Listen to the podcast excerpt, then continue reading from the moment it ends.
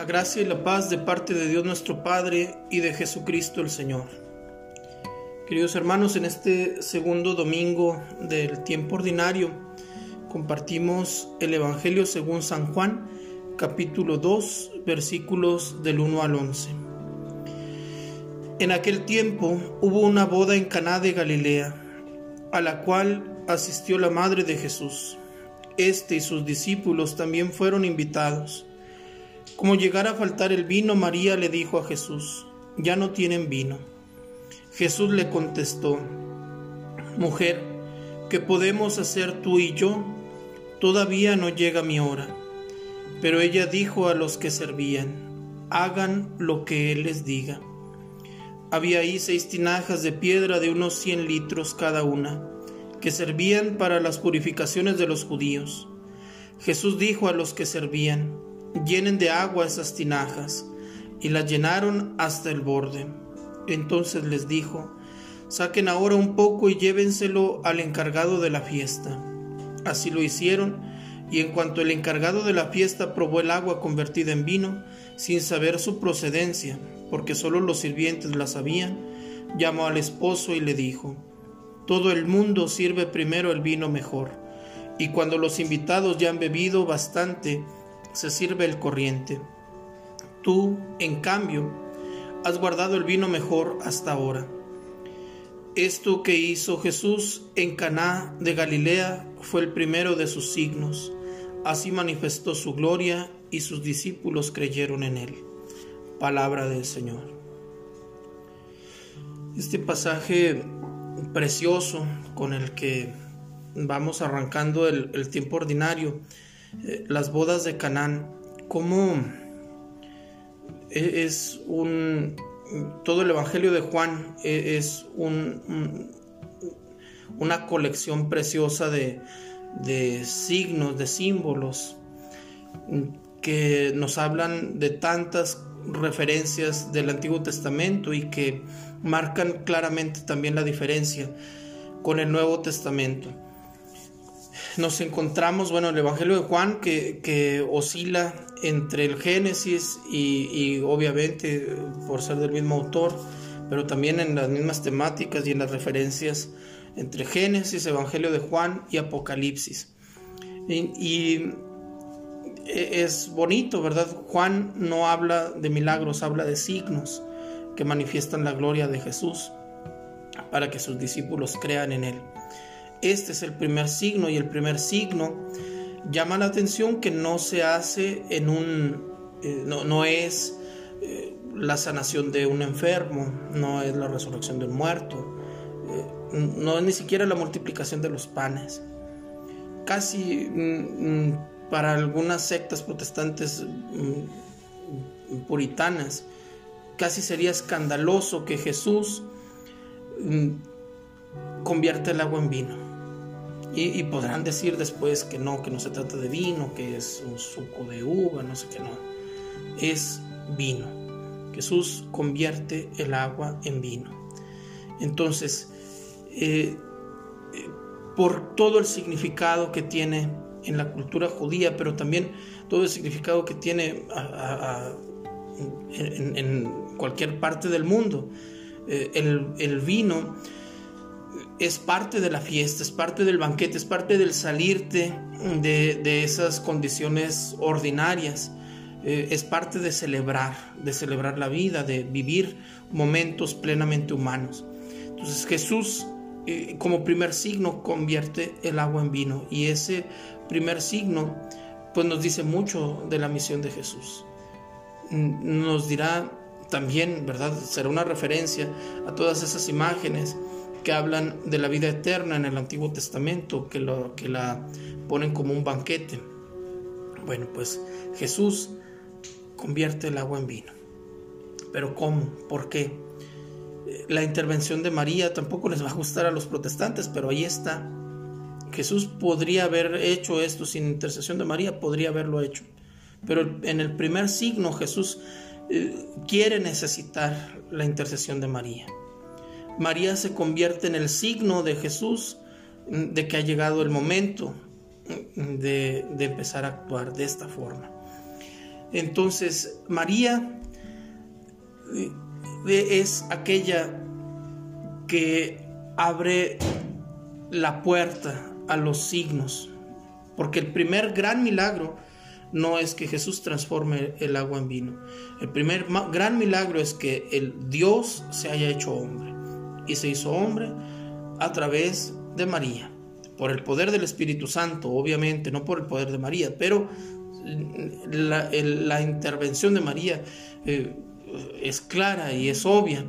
Entonces María está presente en aquel primer gran milagro y en este primer signo. María esa que sirve, que está al pendiente de las necesidades. Los esposos no le, no le dicen, oye María, sabes que se nos acabó el vino, ¿qué puedes hacer? Los esposos ni siquiera tendrían idea de que Jesús pudiera transformar el agua en vino. María toma la iniciativa, va con Jesús y Jesús tiene este diálogo en que parece resistirse, pero incluso ahí la palabra mujer, haciendo una referencia a Eva, María como esa nueva Eva, que, viene a hablar con el nuevo Adán. Y, entonces María se transforma en el signo para que Jesús actúe. Y sin seguir replicándole a Jesús, sin darle órdenes, María sabe lo que Jesús hará y les dice a los, a los sirvientes, hagan lo que Él les diga. La, la recta devoción a María siempre nos va a llevar a hacer lo que Jesús dice.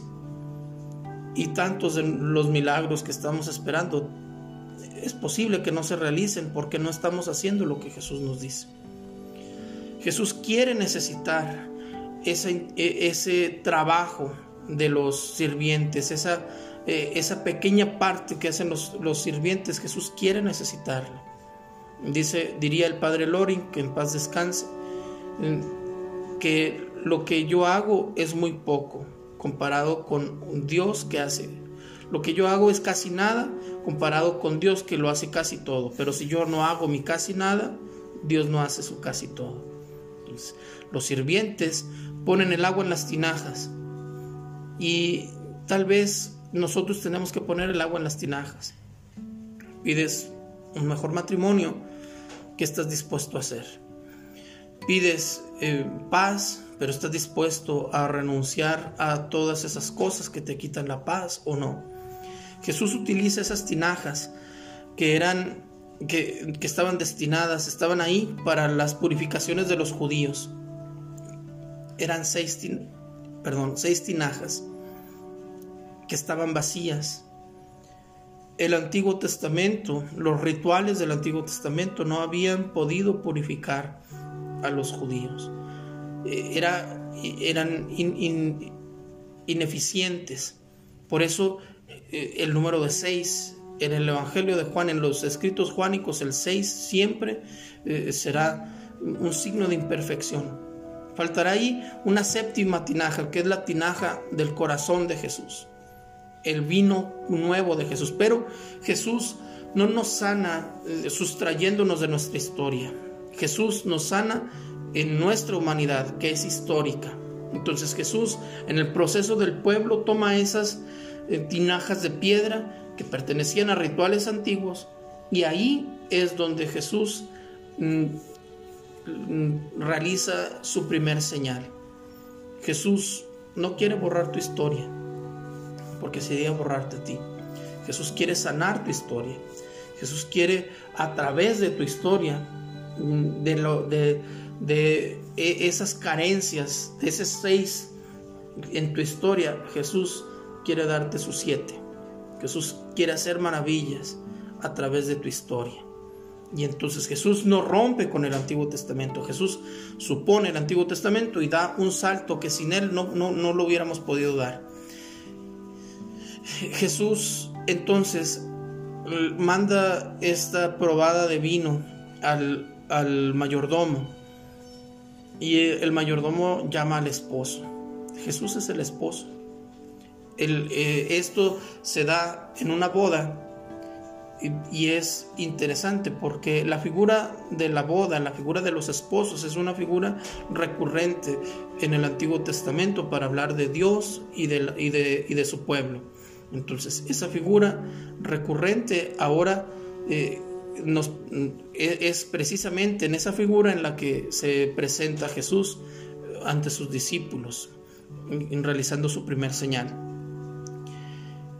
Es, es también esa figura la que le da lugar a Jesús mm, pero también es importante entenderlo. Jesús quiso hacer su primer señal en la celebración de un matrimonio. Jesús ama la familia. La institución sagrada de la familia es querida y amada y bendecida por Jesús. Y entonces Jesús empieza sus signos ahí, en un matrimonio. ¿Cómo está tu matrimonio? Y aquí viene eh, mi deseo. Mi deseo es que se te acabe el vino, que se nos acabe ese vino viejo que es nuestro, ese vino corriente, para que venga el vino de Jesús, que es el vino mejor. En la misa de la mañana, en la que viene mayormente gente, gente mayor, les decía cómo era importante que entendiéramos la forma en la que Dios trabaja. Dios da, no al principio, sino al final, el mejor vino. Qué importante será gastarnos ese primer vino corriente, ese vino que hace referencia a ti, ese vino que sale de tu corazón, pero un corazón que no se ha llenado de Dios. Hay que gastarnos ese vino, que se acabe, hay que tirar ese vino y hay que acercarnos a María y que María eh, sea la que se acerque a Jesús y le diga, hijo, se les acabó el vino. Y sea Él quien nos mande a llenar esas tinajas de agua, hacer ese casi nada que nos toca para que Él haga su casi todo. Querido hermano, te deseo que en estos tiempos tan difíciles logres encontrar el gozo, la felicidad, la libertad, la paz que anhelas en las manos de Jesús. Que este domingo nos ayude a acercarnos más a María. María que quiere interceder por nosotros. María que está al pendiente de nuestras necesidades y se las dice a su Hijo. Que, que el Señor nos permita, como los novios de las bodas de Canaán, poder acercarnos a Él para poder encontrar el sentido de nuestra existencia. Que se acabe nuestro vino viejo para poder disfrutar del vino que viene de Jesús.